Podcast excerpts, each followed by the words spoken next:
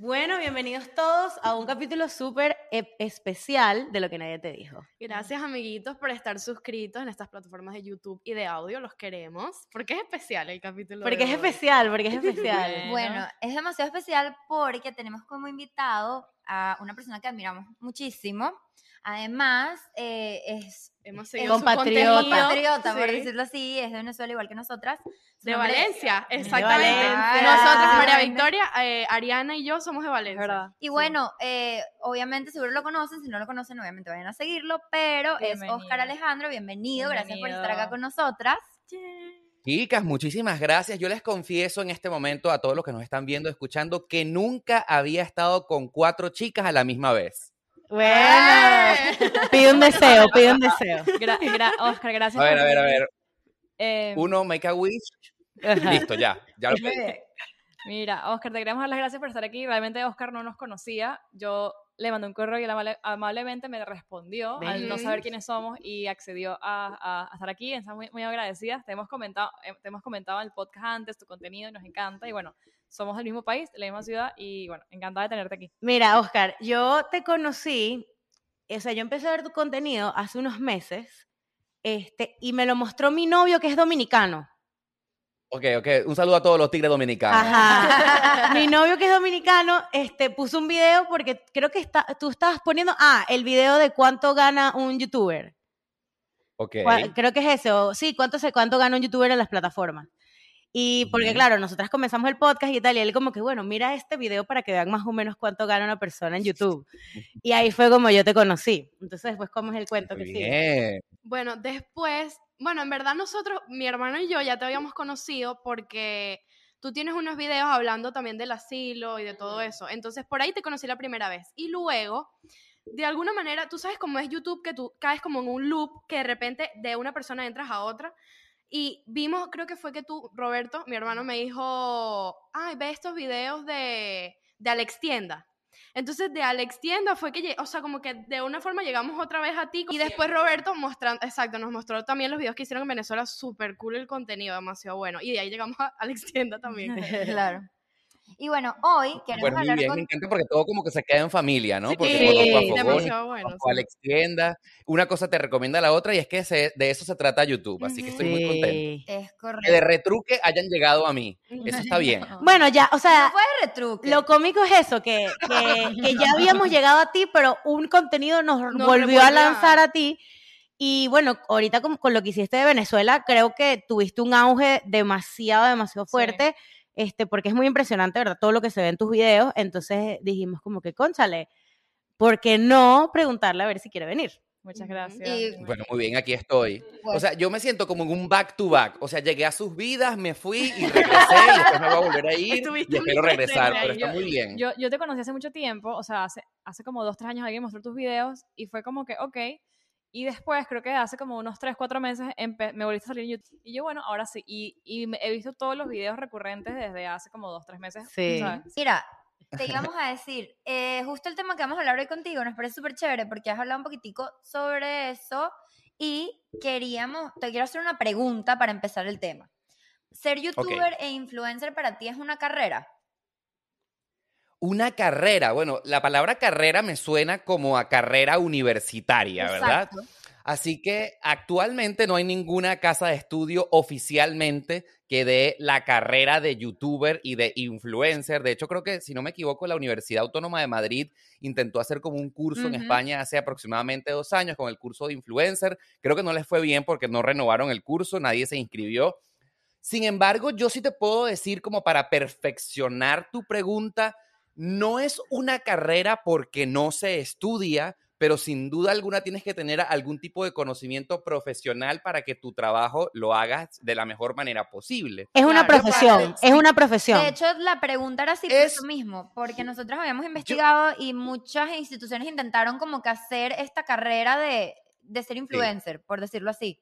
Entonces, Sí. por eso, por eso te lo queríamos preguntar, ¿qué opinabas sobre eso? Tú sabes que yo oficialmente le tengo como grima y le tengo como cringe a la palabra influencer, porque para todos los que nos están viendo y escuchando, hay que recordar que la palabra influencer la inventaron, por decir de alguna manera, las agencias de publicidad que tenían que diferenciarle a, a los clientes que tienen que invertir dinero. Ok, tenemos un presupuesto, lo vamos a invertir en medios tradicionales o lo inven- eh, invertimos en influencers, que son personas que tienen muchos seguidores en redes sociales y que pueden influenciar a las personas para que compren productos. Entonces me da como un poco de grima y a mí me encanta esta pregunta cada vez que me la hacen, porque si tú eres una agencia de publicidad, entonces perfecto, tú me puedes como agencia decir que yo, como una persona de redes sociales, soy un influencer, pero que uno mismo, el creador de contenido, ah, es que yo soy influencer, tú mismo te estás dando y te, están dando- te estás dando la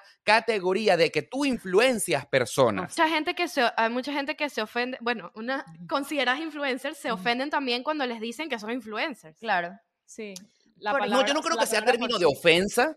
No creo que haya que ofenderse porque uno diga eh, que tú me llames a mi influencer está súper cool, pero que uno mismo de su boca diga, yo influencio personas. O sea, yo, ¿qué, qué es lo que tú haces? Bueno, yo influencio gente. No, tú eres travel blogger, ustedes son podcasters, o eres, eh, por ejemplo, Claro. eh, makeup, eh, esas chicas de makeup, eh, Sasha Fitness Sí. que habla de fitness. Ok, ese es tu Ajá, trabajo, hablar de fitness, hablar de makeup, hablar de podcast. Y eh, la atribución de influenciar personas es una consecuencia de eso. Es una de las, de las razones por las cuales quisimos tocar este tema contigo, porque, o sea, hay como un, un área gris aquí en donde las personas muchas veces no le ponen la importancia o el respeto suficiente a ser youtuber o a ser influencer, porque mucha gente vive de esto, o sea, mucha gente este, es. su único income es, es lo que les deja YouTube, lo que les deja los patrocinantes o lo que les deja la foto que montaron en Instagram o en la historia o qué sé yo.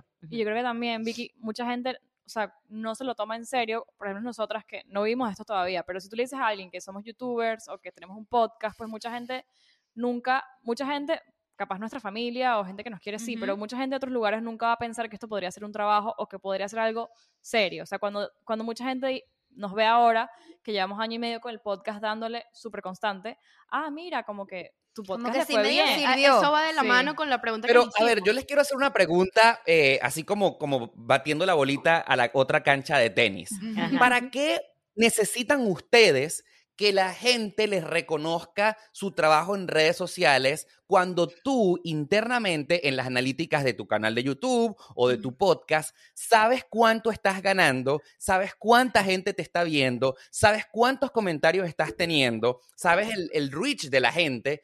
Eh, yo en lo particular les quiero contar, a mí me importa muy poco que los medios tradicionales me saquen una nota, me- que Telemundo me entrevista, que Univisión, no sé, quiera que invitarme a un programa, porque si yo les dijera las estadísticas internas de mi canal de YouTube y cuánto gano, te lo juro que me sabe a casabe, por decirlo en Claro, venezolano, claro. y la Que gente piensa que yo, ah, eh, si me toman en serio o no me toman en serio, o sea, de verdad me importa muy poco.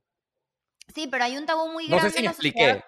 Sí, Sí, lo claro, explicaste sí. perfecto. Y de ahí te quiero comentar algo. Hay un tabú muy grande en sociedad hoy en día que es que de YouTube, como lo acabas de decir, que si de YouTube se puede vivir. Y la verdad es que sí, yo me he dado mucha cuenta de, Claro. en el caso de muchas personas que hasta incluso eh, puedes vivir mejor que teniendo un trabajo normal de oficina o lo que sea. Y hay gente que todavía sí, no sí, sí. termina de aceptar eso y, y es muy cuadrada de mente en entender que eh, el mundo nuevo de los influencers o de los youtubers o de todo lo que es creación de contenido poco convencional, por decirlo así, puede causar, un- o sea, puede generar un gran impacto como económico, por decirlo así, pues. Tú sabes que a mí me estaba eh, dando muchísima risa, aquí como una anécdota del día de hoy de la grabación de este video, y es que una, una, no lo voy a nombrar, evidentemente no, un presentador de televisión de esta cadena muy importante en español acá en Estados Unidos, está en su Instagram todos los días, voten por mí porque yo soy la cara más linda de People en español, o sea, porque People en español está haciendo como un ranking Claro. de las caras más lindas o de los hombres más guapos que existen. Y anda con el taquiti, taqui, taqui, taqui de que voten por mí, voten, por, por mí. mí. ¿Tú crees que a mí, tú crees que a mí me importa? O sea, sería cool que People en español me tomara como de los más bellos del 2021. Pero honestamente Claro. me sabe a súper casabe si People en español me invita o no me invita a que yo sea la cara de los más bellos. O sea, ¿cambia algo mi vida? No sé, soy más famoso, soy más reconocido. La respuesta es no. El engagement de esas cosas que no es que sean del pasado ni de la antigüedad, pero muy poca gente, por ejemplo, está pendiente de que si eres el más bello nominado de People en español, o sea, de una revista. O Ahora sea, no sé si me estoy explicando el punto, ¿no? Sí, Sí. de hecho, ahora realmente la gente está pendiente y disculpa que lo diga de cuántos seguidores tiene en YouTube, cuántos seguidores tiene en Instagram, a qué gente le llega, cuál es el engagement, cuál es el mensaje que transmite y cuál es el contenido que, que, que ofrece. Más que si salió Sí, en yo estoy súper contento con la audiencia que tengo y de, la audiencia- de- y de los mensajes que me mandan y si les gustan mis videos. Ojo, si mañana me llega una invitación de People en español a participar en los 10 más bellos del No te- 2021, no me voy, no me voy a molestar por eso. Pero digamos que Claro. en mi caso particular no me muero en lo absoluto porque me nominen a un premio o a una cosa. O sea, de verdad que con lo que hago y con la gente que me ve, de verdad que estoy súper feliz. Mira, Oscar, yo te tengo una pregunta. Vamos a ponernos serios ya. A ver, una pregunta. Serio, ¿Cu- serio. ¿Cuánto tiempo tienes tú en YouTube? O sea, en serio. Ok, en serio. Bueno, no en serio, Desde pero primer- desde que desde que te mudaste a Miami, pues. Mi sí. primer video fue publicado el 27 de mayo de 2017. Eso dice que en pocas semanas voy a cumplir cuatro, Cuatro años, años. desde la publicación de mi, de primer video. ok. Entonces, ¿cuánto tiempo te tomó a ti que te Ujú. sepa acá sabe lo que la gente diga? Sí. ¡Wow! O sea, em, esto es una pregunta bastante interesante, porque al inicio, o sea, yo digo como que el año 1 y el año 1.5, inclusive hasta el 2, mucha gente de mis conocidos cercanos acá en Miami se burlaban de mí. Y, o sea, no es que yo estoy buscando aprobación, pero tampoco estoy buscando que me quemen, ¿me entiendes? Y que sea, me hagan bullying. Y me acuerdo yo llegar a una reunión teniendo yo como seis meses grabando videos en mi canal y recuerdo eh, que yo llegué y estaban unos amigos míos reunidos y llegó esa típica quemona que, que siempre está la mala junta del grupo y dices, ¡ay, llegó la youtuber! Y entonces, ¡ay! Se, se ríe- se rieron así, ¡ay! Son como que, ¡qué mala eres! Eres malísima, eres bien mala. Y entonces como que, ¡ja, ja, ja! Y, y, ¿sabes? Me hizo sentir como súper- me Pero- hizo sentir súper mal porque esa persona que, que me trató de hacer bullying lo logró, o sea, logró que el grupo como que choca Claro. esos cinco, eres bien mala, qué mona, este, ¿sabes? Y yo lo hizo y yo lo, yo lo miré así como, yo lo miré de arriba abajo así como, mira, perra, mardita, algún día me la vas a pagar, ¿sabes?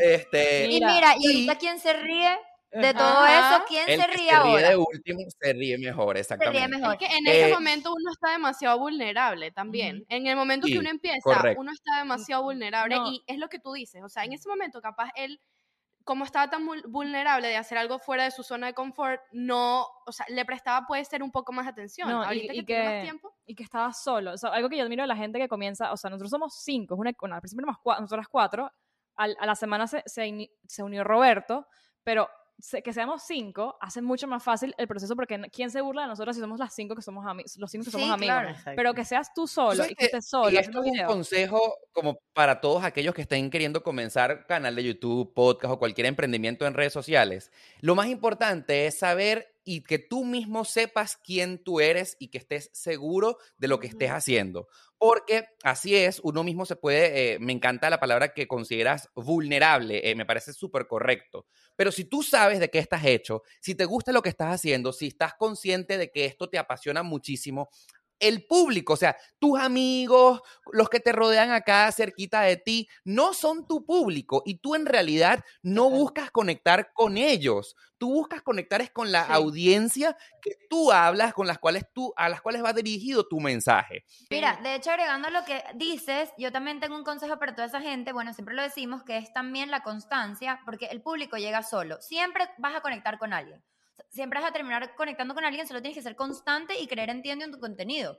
Y otra cosa, yo creo que mucha gente, y el error de mucha gente que comienza a ser youtuber, es porque comienzan por ser famosos. O sea, mucha gente empieza a crear contenido para ser famoso. Entonces, cuando tú no tienes una meta de, por ejemplo, compartir conversaciones de X o Y, o compartir tutoriales de maquillaje, si no tienes una meta de qué quieres hacer, se te va a hacer muy difícil realmente conectar con gente, porque cuando empiezas nada más por ser famoso, pues no, no llegas a ningún lugar, te frustras a la segunda semana que no hay ni un view. Nosotros comenzamos mucho tiempo y le dimos mucho tiempo y veíamos cien- o sea, no veíamos ni, ni, ni 100, nada, o sea, nada, y seguimos y seguimos, y eventualmente, pero fue mucha constancia, como dice Andrea, no paramos de montar un video desde el Sí. septiembre del 2019 no hemos parado a montar un video. A, a- a modo de anécdota, antes la siguiente pregunta, en el medio, en la actualidad, yo he conocido a mucha gente que, cuyo único fin era ser famosos. Y lo han logrado, o sea, han logrado realmente tener millones y millones de seguidores, pero cuyo único fin es eso, el reconocimiento de la gente más que el aporte que pueden dar. Y yo me he dado cuenta que detrás de esas personas es donde encuentras a la gente que es súper vacía, que es súper mierda cuando los tratas, porque justamente lo único que ellos querían hacer es, bueno, ahora con el poder que tengo, lo voy a aprovechar para discriminar, eh, no sé, entorpecer, y tú te das cuenta quién es quién por la razón y cómo te tratan. El que es mala gente siempre eh, eh, ha llegó a donde quiso por eso de ser famoso. Y el que genuinamente está en esto de las redes sociales porque le gusta crear contenido, porque le gusta, no sé, compartir información, porque realmente le apasiona, esa es la gente más normal y la más cool que uno siempre conoce. Correcto. Sí. Mira, mi pregunta es porque me da demasiada curiosidad esto. Esto lo vi en estos días. Eh, un youtuber, Luisito Comunica, en específico, Ujú. él había puesto, o sea, puso en sus historias que él empezó su canal de YouTube poniendo videos de, de tutoriales de piano. Imagínate tú. Ok. Y cómo él varió, cómo él, o sea, cómo él cambió su contenido radicalmente a eh, travel blogs, o sea, todo eso. Entonces yo te Sí. quiero preguntar a ti si tú empezaste de, o sea, con algún contenido en específico y luego variaste, o cómo fue eso, pues esa Sí, Fía- ha sido una evolución y fíjate que la anécdota de Luisito me la conozco y eh, va más allá. Ese canal de YouTube de tutoriales de piano, él lo borró, él cerró ese canal y comenzó uno de cero, que es el actual, donde comenzó a hacer entrevistas y viajes. Entonces, lo de él sí fue sí súper radical, pero en mi caso particular he tenido un único canal de YouTube, que es el que sigue abierto, el que ustedes me conocen, y ha sido como una variación, no 180 grados que he cambiado mi contenido, porque al principio sí como que daba consejos para emigrar legalmente a Estados Unidos. Yo, ustedes me acaban de decir Sí. que vieron mis videos del asilo, de cómo emigrar eh, legalmente, que si las visas, pero yo comencé a, a darme cuenta que ese contenido como que no estaba llegando a lo que yo esperaba, la- las vistas que estaba teniendo eran realmente muy poquitas, entonces como que le di una variable y fue cuando comencé a, bueno, ya no voy a hablar acerca de cómo emigrar legalmente a Estados Unidos, sino como cómo es el estilo de vida, cómo es Miami. Y justamente cuando yo di con el tema de Miami, fue que comencé a seguir y yo, ah, mira, la gente le interesa más Miami que cómo vivir legalmente. Entonces, yo, algo que yo me he dado full cuenta de tus videos es que este, tú utilizas un clickbait tan, tan sádico, que es como que las preguntas que, uno, que uno pondría. ¿Cuánto cuesta vivir en Miami? ¿Cuál es la zona más cara de Miami? Son unos clickbaits que, o sea, son preguntas que la gente se Pero no hace. solo es clickbait, porque él lo responde, o sea, muy Por eh, Cuando supuesto. tú te quieres mudar a un lugar, no consigues que quien te diga realmente, o sea, te, Te hablé te- claro. te hable claro, te diga, mira, aquí se vive así, esto gana una persona. Epa, buena anécdota. Uber". Ariane y yo este, mm, íbamos a vivir donde tú vives. Ah, sí, entonces íbamos a ser vecinos, estuvimos a esto de ser vecinos. No me digas, en serio, en Sí. Downtown Miami. Sí, sí, Sí, sí. Mira, pero estuvimos a mosca con eso del clickbait, porque para ser honesto, la palabra clickbait significa utilizar un título que cuando vas a ver el video no tiene nada que ver. Este, entonces, Bueno. eso es clickbait, así como que me decepcionaste. Eh, No, vine por una cosa porque- y el video se trató de otra cosa. No, para mí clickbait eh, simplemente es un clickbait. O sea, estás usando el click, el, el, ok, estás usando Una el carnada. título para atraer a la persona. No tiene, no juro, no necesito, no, no es que no la tienes que responder. Yo, yo entiendo tu punto que a veces es como que, coño, te dicen una cosa y al final no O te la respondieron. terminamos y no, Exacto. terminamos por un día. y- Exacto, Mira, exacto. Tú sí las respondes y yo creo que eso también se puede considerar clickbait, siento yo. Díganos ustedes. Bueno, no, lo que pasa es que según lo que tengo entendido, la definición oficial de clickbait es utilizar una carnada, el bait, para que tú hagas clic y de repente en Correcto. lo que sucedió en el video no sucedió, eh, como que un engaño. Mira, Eso es lo que yo tengo Oscar. entendido como clickbait. ¿Sabes qué? Dime. Quería hablar algo contigo que creo que es algo que nos afecta a todas las personas que nos dedicamos a creación de contenido y eh, o de Ok. redes sociales, que es, quiero saber cómo lidias tú con el hate. O sea, Ok. es una pregunta ok. que siempre hasta nosotras mismas nos hacemos.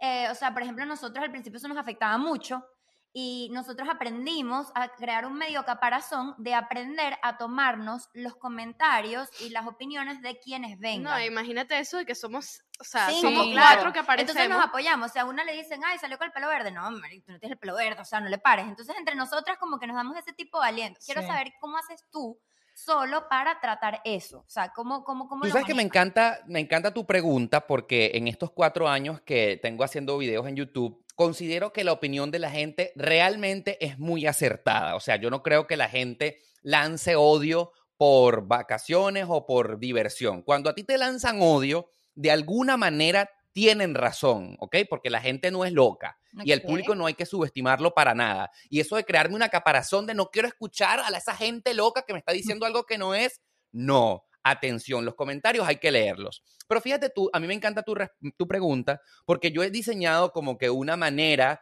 para saber hasta cuándo la gente lanza odio sin razón y cuándo es que de verdad los comentarios tienen un punto objetivo y hay que prestarles atención. Mira, esto es como una regla básica que yo entendí que 5%, co- 5% del 100% de los comentarios que llegan de odio, un 5% de odio es normal, porque siempre va a haber alguien que no esté de acuerdo contigo. Siempre va a haber alguien que va a criticar, siempre alguien que va a buscarle las cinco patas al gato. Y mientras esos comentarios no pasen el 5%, está bien. O sea, es natural, me encanta que lleguen. a- De hecho, honestamente, me hacen reír muchísimo. Y honestamente, mientras se mantenga en 5%, yo digo, es sano y me encanta. O sea, me encanta porque a lo mejor te hacen ver algo que tú no habías visto y hasta de una vez tú le puedes dar la vuelta. ¿Y no crees que muchos comentarios, porque wow, me estás abriendo los ojos en un, en un sentido que yo nunca lo había visto? Más bien yo siempre pensé que el hate, Ok. ok, es como dicen cuando el río suena es porque pedas trae, ok, a lo mejor sí hay algo de verdad en eso, en, en ese Sí, hate que pueden sí. hacer.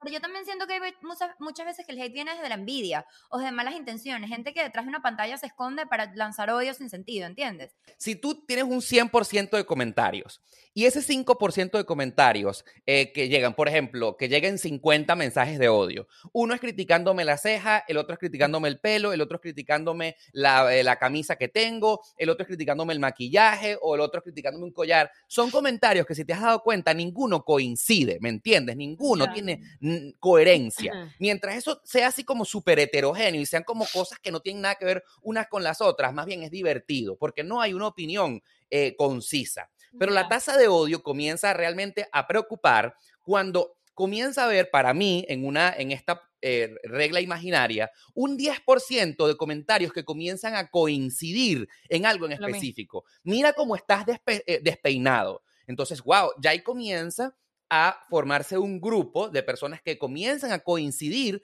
en un punto en específico y son personas que no se conocen las unas con las otras, que una puede estar en Estados Unidos, la otra en Argentina y coinciden con que estás despeinada. Y resulta ser que a lo mejor no es 10%, sino a lo mejor es 15% y un 15% de comentarios que todos son tu camisa está arrugada. A partir de 15%, tú dices, "Vier- mierda, sí, es verdad, tengo la camisa arrugada, porque el 100% de los comentarios hay un grupo que ya es del 15 que todos están coincidiendo. No, por lo menos a nosotros nos pasa mucho en el podcast que el problema del podcast es que como es un, un espacio de opiniones. Este, es como que, por ejemplo, hay veces que nos critican, verga, hubo una vez que alguien nos puso, los micrófonos están desalineados. Y es y que. No, sea, brother, esto es un podcast, es para que nos escuchen. Ok, una pregunta. Ajá. ¿Y fue un comentario generalizado que se repitió No, o fue no, uno no, fue solo? una persona, pero hace Entonces, ruido. eso no hay que prestarle atención. Claro, pero nos hace no, ruido. No, tiene por qué hacer ruido. No pero tiene por qué menos, hacer ruido. Por lo menos hemos recibido bastantes comentarios que hay veces en forma de hate, o sea, en, en- o sea, vienen de una mala intención, o sea, dicen como que, ay, arreglen ya ese audio, las escuchamos gritar, del, o sea, hablando de los micrófonos, y hay otros que, por ejemplo, dicen, ay, por favor, o sea, los se escuchan un poquito mal, o sea, traten de arreglar ese audio. Entonces yo siento que sí, ahí sí hay que prestarle atención a ese hate, pues porque es algo que Es feedback. que, ajá, por ejemplo, si hay un hate que también nos ha llegado, que es como que, conchale, he visto que están bostezando demasiado, o he visto que están muy serias. Ahí ya es algo que uno tiene que prestarle atención. Pero yo siento que, O por sea, tienes que ejemplo, prestarle atención cuando los comentarios coinciden. O sea, Claro, cuando hay, claro. Cuando es repetitivo. cuando hay varias personas.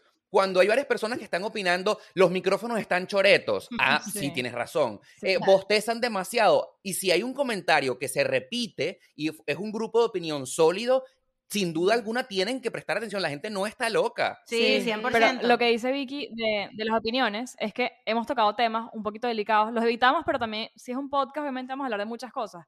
Y cuando tocamos temas delicados, tipo, no sé, el feminismo, todo eso, nosotros, nosotros no somos, y, y siempre lo hemos dicho, como que no somos eh, personas que somos como que demasiado correctas. Ay, no, no digamos esto porque esto es malo. Somos honestas, todos tenemos una parte feminista, machista, en ese caso de ser Lo que nadie te dijo, de eso el Claro, podcast. claro. Entonces hay una realidad de que no vamos a hacer aquí todas, ay, sí, todas en pro a los animales, todas veganas. Somos reales, o sea, unas comen carne, otras no, otras son machistas, otras no, otras feministas. Entonces, muchas veces con esos temas, la gente se pone, o sea, más que todo, un poquito, o sea, el tema del feminismo, machismo, cosas así, la gente se pone, y los perros. Con Nos, TikTok. dije- nos dijeron animales, matadores de animales. Maltratadores de Sí, animales. en Y TikTok. todas tenemos perros adoptados No, y aquí, escucha, imagínate. escucha esto, Oscar. En TikTok pusimos un video, que Ujú. creo que fue el de que, se- el de, pusimos dos videos.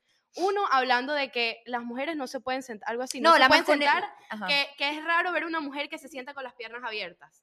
¿Te podrás imaginar en la cantidad de TikTokers. comentarios que nos llegaron diciendo, eh, ¿cómo es? ¿Tres millones? Retrógradas. no sé. Tuvimos 3 millones de views y el 40% fue hate. Sí, Sí. sí. En TikTok, ¿verdad? En TikTok, sí. Es grave. Pero, Bueno, pero recuerden que TikTok es una red social donde la ven muchos niños. Claro, o sea, es una red woke. sumamente infantil. Sí, es Entonces, ¿de quién vienen esos comentarios? De niños. Por lo menos, Oscar, yo tengo, les quiero dar un consejo a las personas que, que a lo mejor están, porque como, así como nosotros somos creadores de contenido, nosotros también somos consumidores de contenido.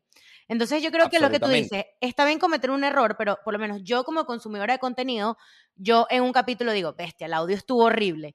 Si al siguiente capítulo el audio sigue estando horrible, yo digo, esta gente no le está parando. O si al siguiente no Claro. asumieron el error de que los micrófonos estaban O no, choretos o no dicen, como que no dicen, mira. o no lo reconocen o qué sé yo. O sea, uno como, como creador de contenido tiene que cometer los errores y resolverlos. Y como consumidor, tú- se puede, cuando ya la cosa es repetitiva y de verdad a ti te gusta el contenido, tú les puedes decir, hey, mira, se está volviendo un poco fastidioso Escuchar. lo del audio, please, hagan algo, o qué sé yo. Y si esa persona no lo hace, pierden, pierden el público. Es así. Ahora, lo que sí te puedo decir es que para tener una carrera que dependa de las redes sociales, que la gente opine sobre lo que tú dices, hay que tener realmente mucho corazón de piedra, porque si no eres capaz de distinguir cuándo es una crítica constructiva y cuándo no, y como una de ustedes acaba de decir que, wow, eso dolió, no, no puede dolerte, porque cualquier cosa que no esté de acuerdo contigo, entonces te va a destruir y no vas a poder continuar. Entonces, hay que tener mucha sabiduría en cómo tomar los comentarios, porque si no los tomas de la mejor manera posible, entonces no vas a poder dedicarte a esto. La gente va a opinar acerca de tu trabajo siempre. La gente va a opinar de tu trabajo siempre, siempre, siempre. Oscar, entonces, para cerrar, te voy a hacer la pregunta de oro. ¿Se puede vivir de YouTube? Absolutamente se puede vivir de YouTube, totalmente. Yo vivo completamente de YouTube y ojalá, mira, no solamente de YouTube, sino también ahora Facebook e Instagram. Entonces, el Facebook. combo de las tres. ¿Sabes que Facebook, eh, desmiéntenos esto, eh, Oscar, pero Facebook, no entiendo el auge que tiene Facebook ahora para crear contenido. Todo el mundo monta cosas en Facebook. Una pregunta, Oscar, tú estás Claro, montando ya los va, pero ya videos? va, se han quedado un poco en la historia. Sí. Facebook fue la primera red social que todas. Claro, Lo que pasa es que ha continuado. Una pregunta. Y dime, ¿Tú montas los videos de YouTube en Facebook y monetizas en Facebook? claro, yo vivo de YouTube y de Facebook. Yo recibo un cheque, bueno, un depósito directo mensual de Google INC y de Facebook INC. Entonces ya yo ni siquiera digo, Como ya, o- boomer, boomer. Nos tenemos que O, meter o sea, en el juego. honestamente, honestamente, ya yo no digo que soy youtuber, porque si vamos a la, a la realidad del asunto, o sea, hago videos en YouTube, hago videos en Facebook, estoy Eres en Instagram, todito. entonces ya no... de- es un de todito. Figúrate tú. Nos verán en Facebook próximamente. Búscame en Facebook y vas, vas a ver mi fanpage en Facebook. Estamos perdiendo Mira, aquí estoy, aquí estoy. Mira, aquí estoy buscándome en Facebook, que tenía tiempo sin meter, bueno, no tengo tiempo, pero para ver la, la información exacta, estoy Ajá. metiéndome en mi fanpage. Yo en YouTube actualmente tengo 670 mil suscriptores, pero Ajá. en el fanpage de Facebook tengo 174 mil, más que en. Instagram. Entonces es una red social que hay que prestarle demasiada atención. Más que en Instagram. Sí, no, y que los videos se viralizan demasiado, en Demasiado Facebook. rápido. Es una cosa loca. Sí. Creo que fuiste Sí, tú que se te viralizó un video en Facebook, ¿verdad? ¿Fue? Ah, Se se me han El de- viralizado varios en Facebook. Bueno, ¿cuál fue? El del, el del Rappi, el del... El, de- el del hotel, no, el del hotel, ya va, ya va. El que se me viralizó recientemente fue que me lo vi- viralizaron en Instagram, En que es Instagram. cuánto ganan un delivery en Venezuela. Eso, Eso, varias de fue- Instagram me lo bajaron y me lo viralizaron por ahí. Mira, una pregunta, Oscar, para que los que no te conocen eh, de nuestra comunidad, pues cuéntanos qué estás haciendo ahorita en tu canal, qué pueden encontrar y si tienes algún otro proyecto que quieras compartir por acá. Tenemos mucha gente de Venezuela, pero también en otros países. Y si no te conocen, para que vayan a tu perfil. Bueno, justamente en mi canal de YouTube acabamos de salir de una serie de Venezuela que yo pensaba que no se iba a terminar más nunca. Brutal. Fueron dos meses de contenido. Nos te- mira, nos tenían en ansiedad esperando. Brutal. Exactamente. bueno. Entonces ya se acabó. Este, agradezco muchísimo porque todo lo que grabé, no, no solamente tanto en Valencia, sino como en Caracas, me fue muy bien. Mucha gente llegó a mi comunidad, pero eh, eh, comencé a sentir miedo de que mucha gente pensaba que vivía en Venezuela, mucha gente pensaba que todo mi contenido es de Venezuela y no, vivo en Miami, tengo mucho tiempo viviendo en Estados Unidos. Entonces, si tú, por ejemplo, me ves hoy en día, cuando estás viendo eh, la liberación de este episodio, entonces estoy como fortaleciendo mucho mi contenido otra vez que tiene que ver con Estados Unidos, como para que la gente no se confunda, ¿no?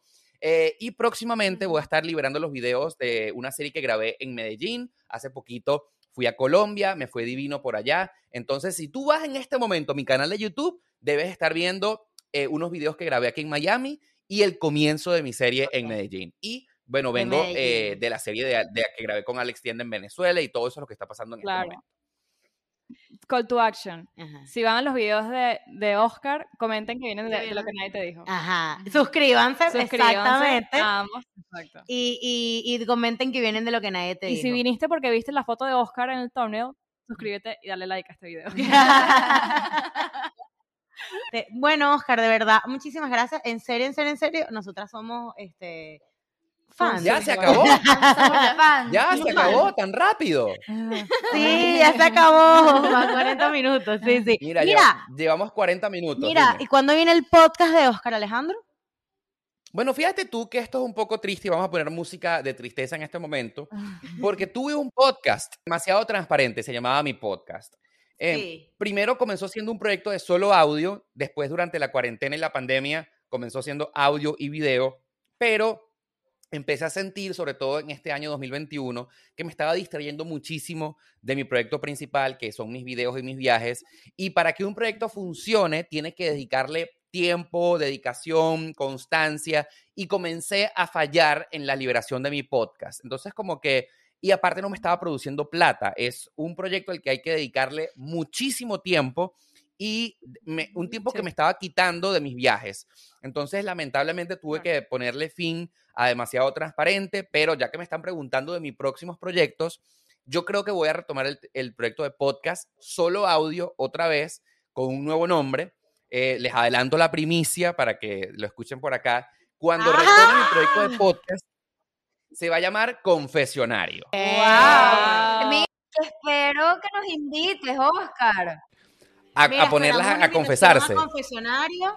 Ahí te Sí. podemos confesar lo que quieras, de verdad. Por no hay filtro favor, en me encanta. Aquí no hay filtro, aquí no hay filtro. Lo, lo importante de confesionario es que todo lo que se diga ah, de- en, en ese espacio va a ser bajo secreto de confesión. Entonces, no, va- no, lo que se escucha ahí, lo que se diga allí, es como lo que pasa en Las Vegas, se queda en Las Vegas. Ya lo anunciaste, ya tienes que hacerlo. Sí, ya, ya. Ya está, lo tengo que está en hacer. video. Ya está Sí, vivo y va a listo, ya salir. quedó. Y va a salir. Total. Comprometido.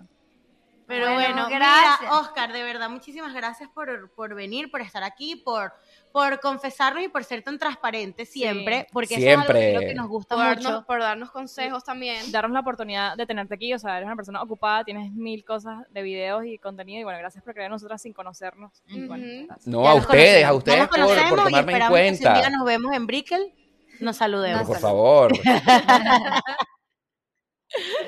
Bueno, No, claro que sí, pero bueno, mil, mil gracias de verdad y bueno, esperamos que les haya gustado a todos, esperamos que les guste, les haya gustado a Oscar Alejandro y que se quede en su canal.